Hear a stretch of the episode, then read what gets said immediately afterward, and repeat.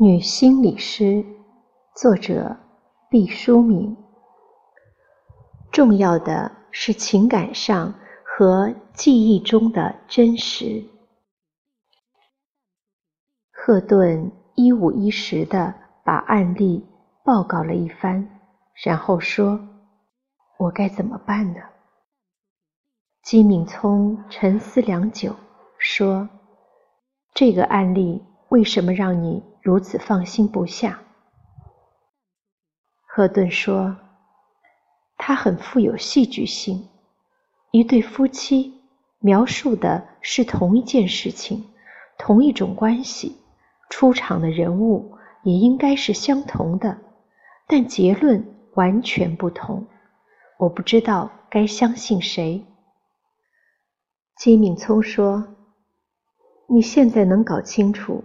当年老松抛进池塘里的糖块，是真的大白兔奶糖，还是裹着的石头？赫顿一脸茫然地说：“不知道。”大方和老松两人说的都很肯定。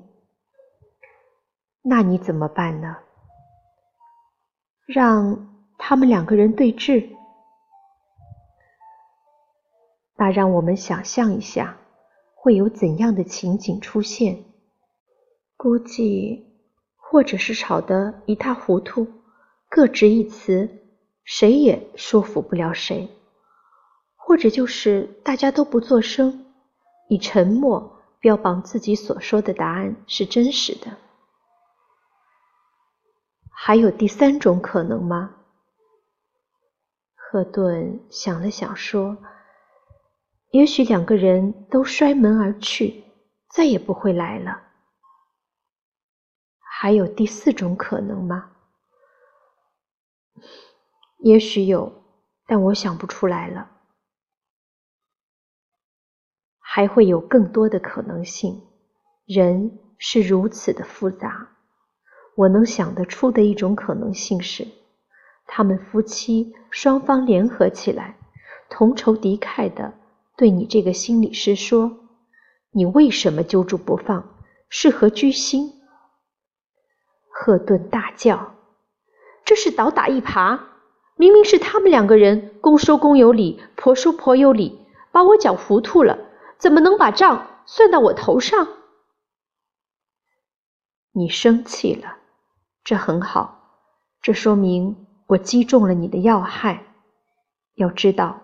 对于一个好的心理师来说，事实上的真实并不重要，重要的是情感上的真实，是记忆的真实，因为它只有它才最深刻的表达了人的感受和希望。要知道，记忆是灵魂的奴仆，不是真实的书记官。您能讲得更具体些吗？那些奶糖如果是真的，早已溶解在无边的池水中。你现在就是用最精密的化验仪器，想来也检测不出一滴牛奶的成分了。那些奶糖如果是假的，即使那个池塘干涸了，所有的石子都裸露在外，你也没有任何办法识别出哪一块石子曾经被糖纸。包裹过是吗？对，好，这个无头官司看来就是包公转世也断不清了。你还想朝这个方向努力吗？我无能为力。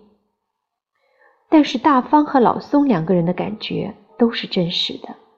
大方说到这个例子，想说明的是，老松从那个时候起。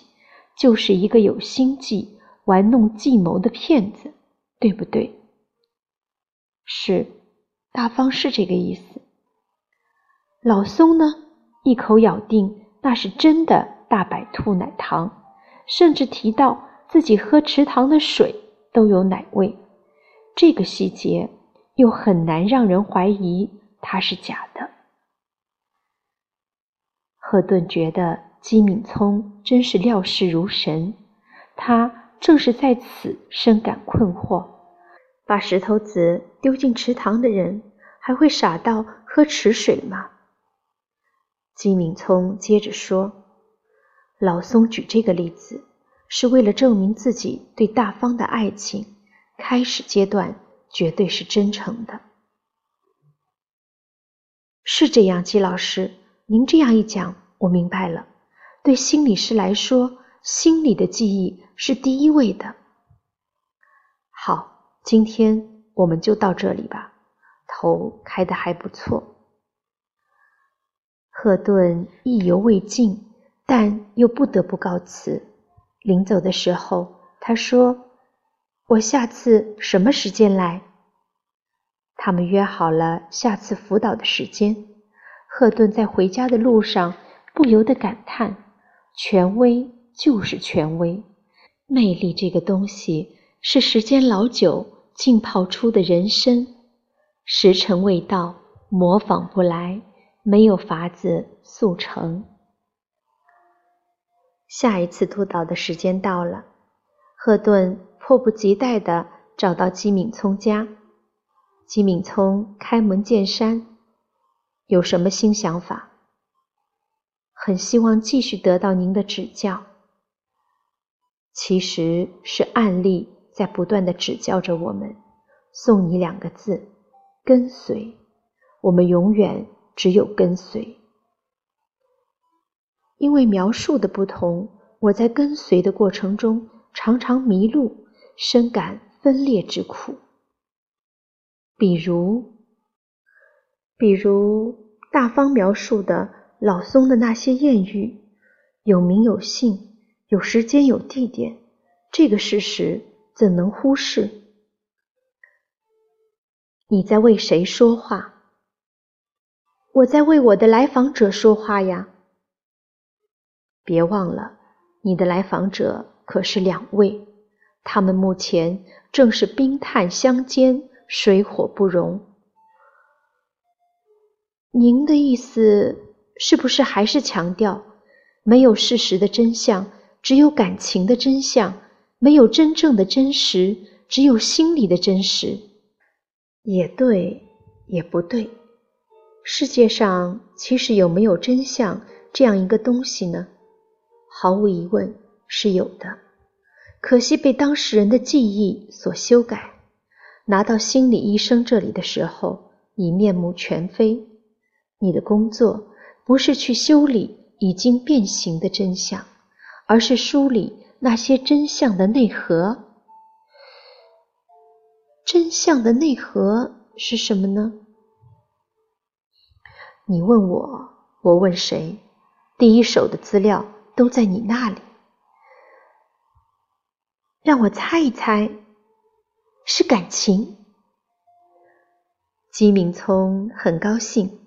摸着赫顿的头说：“对头喽。”赫顿向后闪了一下，这种亲昵让他有些不知所措。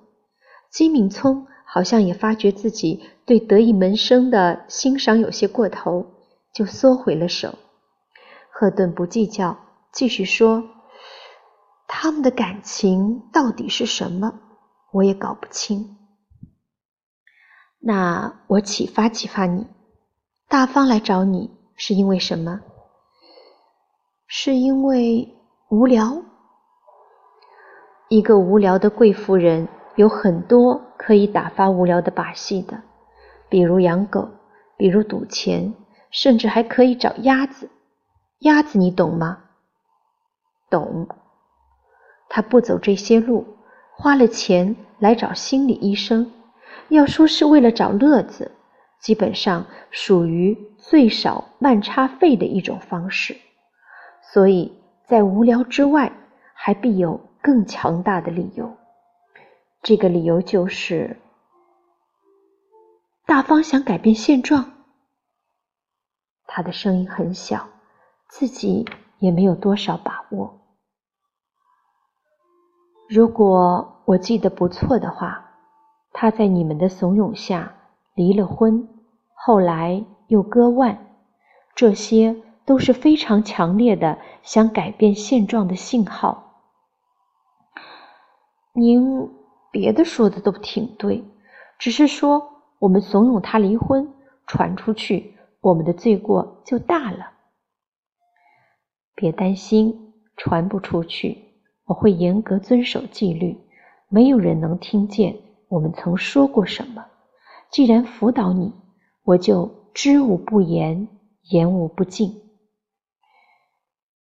依您看，大方非常看重他和老松的感情。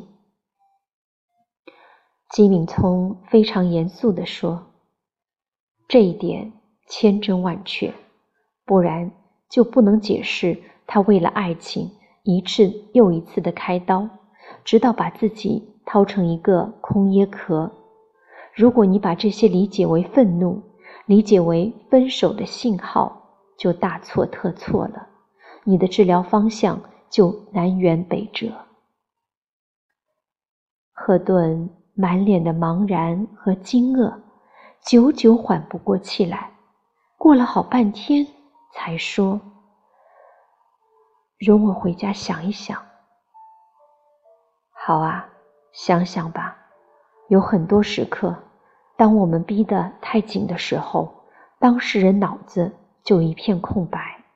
如果我们放松了，也许改变就发生了。这对来访者是个真理，对你，我看也是。大方每个星期都按时来咨询，从这个角度上说。大方是个模范的来访者，他的叙述凌乱而破碎，时而夹杂着愤怒的诅咒和幽怨的自恋，像一本撕成碎片、随风飘扬的传记，被扫把归拢到一处，搓到簸箕里，混合着灰尘和水渍，呈现在赫顿面前。当第一次危机成功的度过之后。大方并没有善罢甘休，他要把茶小姐的来龙去脉搞清楚。这当然不是一件容易的事，但世上无难事，只怕有心人。大方现在没有工作，监管老松就是他最重要的事业。老松有一点比较好，不管在外面挣了多少钱，都如数交给大方支配。大方有坚强的经济后盾。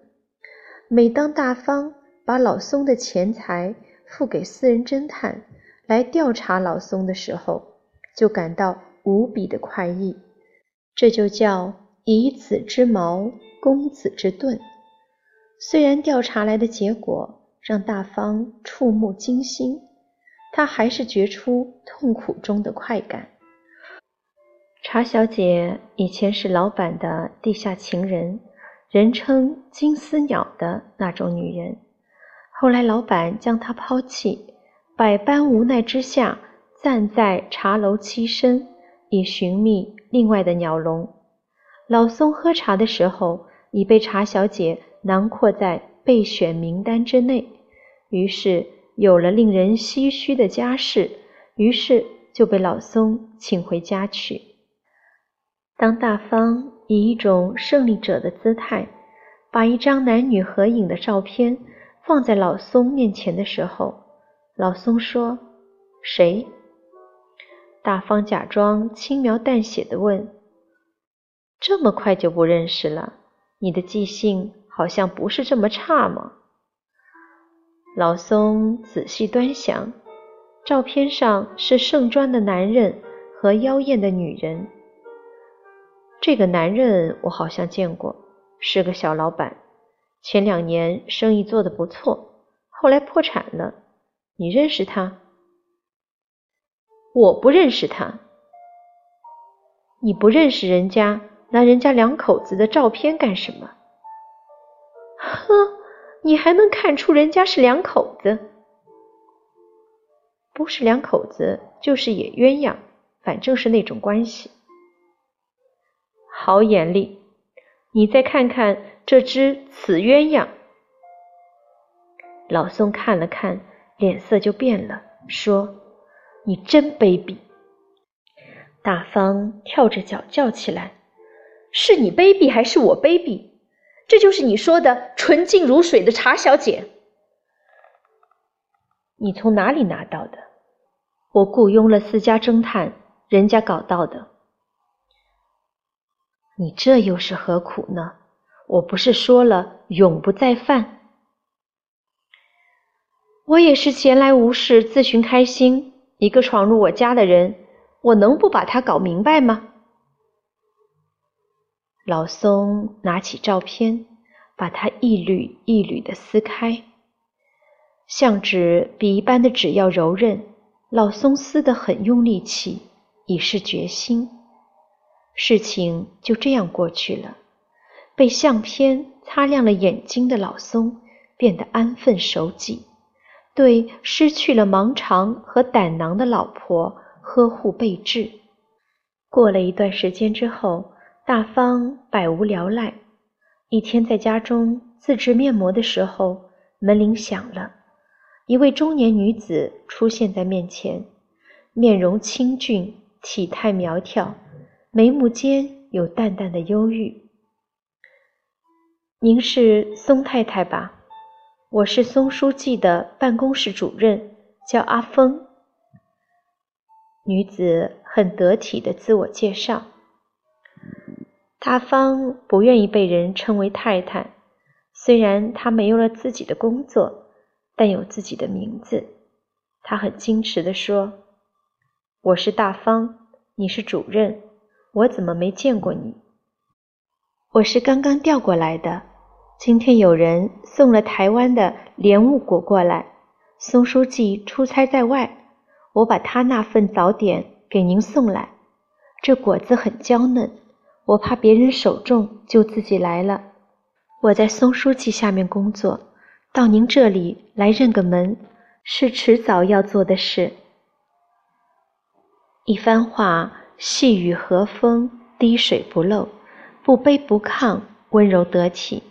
大方听得十分受用，就说：“欢迎欢迎，到屋里坐坐吧。”打扰了，款款的走进门来，闻到清香的味道，说：“是什么如此好闻？”我把各种水果切碎了，自制面膜。怪不得大芳姐看起来如此年轻。您和松书记真是郎才女貌啊！我也是闲得无事，自制的面膜比街上美容店的要干净，还不含激素。用着放心。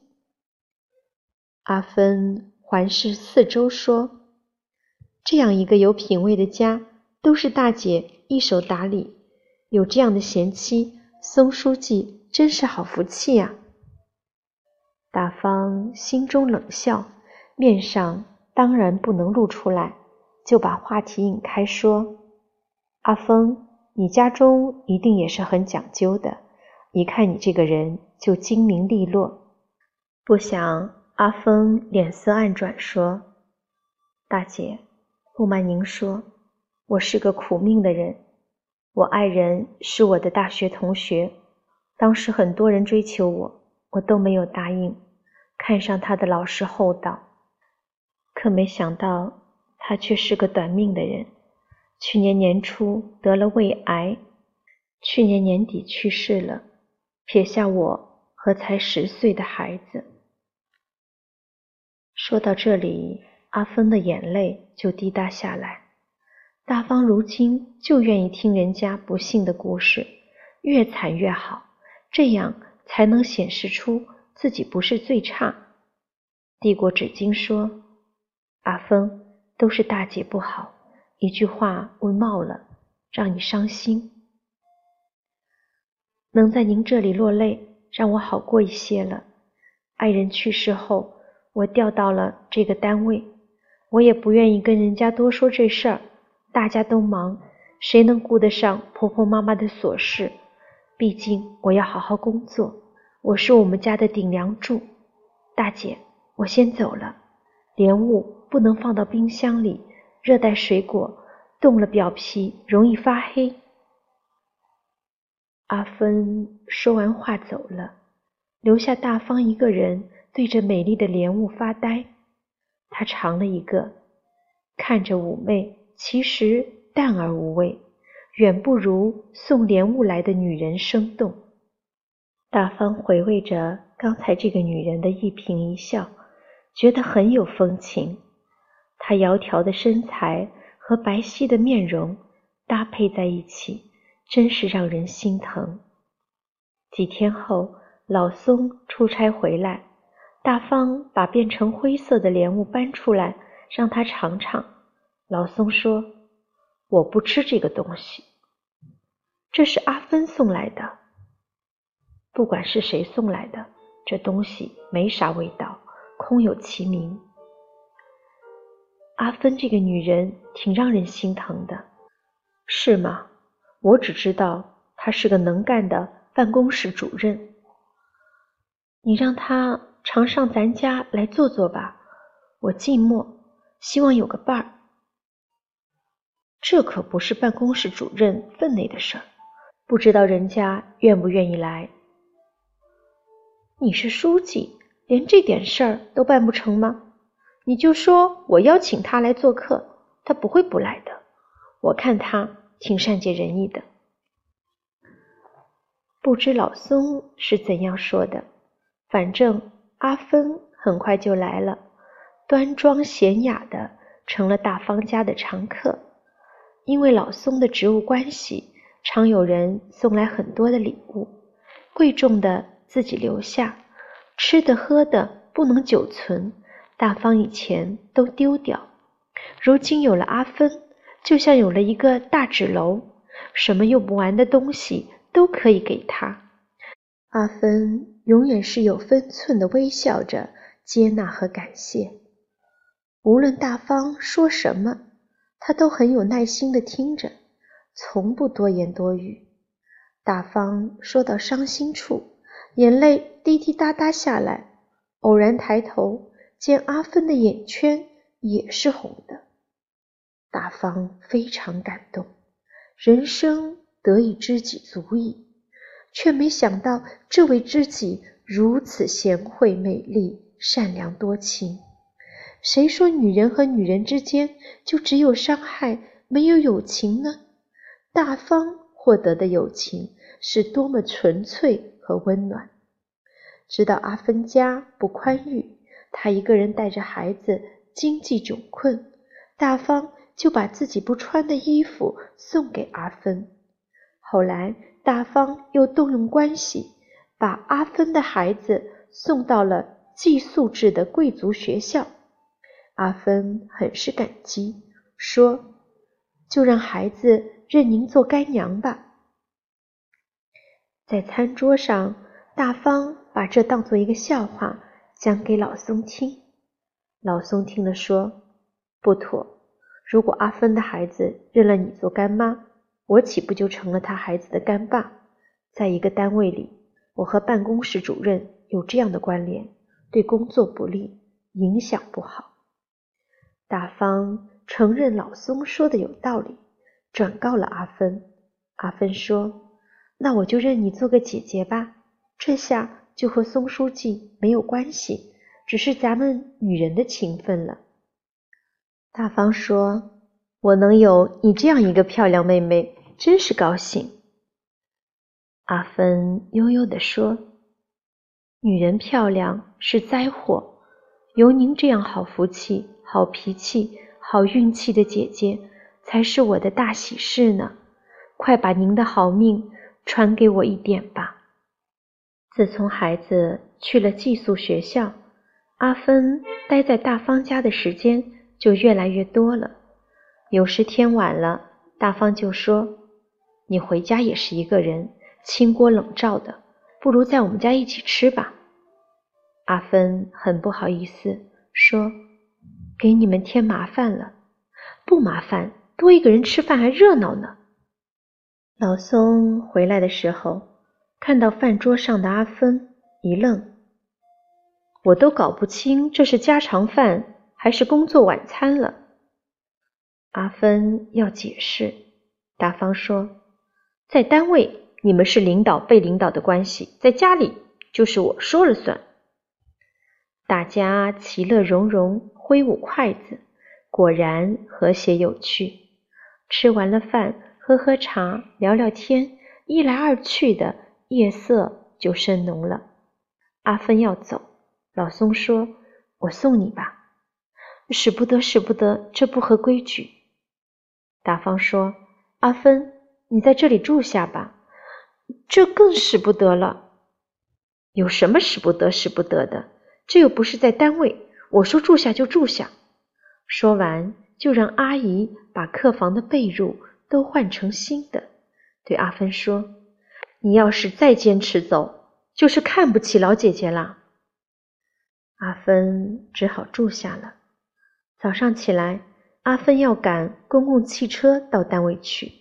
大方对老松说：“你的车烧个脚，把我妹妹带上了。”按说这实在是便车，但还没等老松答话，阿芬就说：“这一次我是无论如何也不能依您，您就是说破了大天，我也不能坐松书记的车。”说完，阿芬。就急忙出门赶着上班，老松也随后坐专车走了。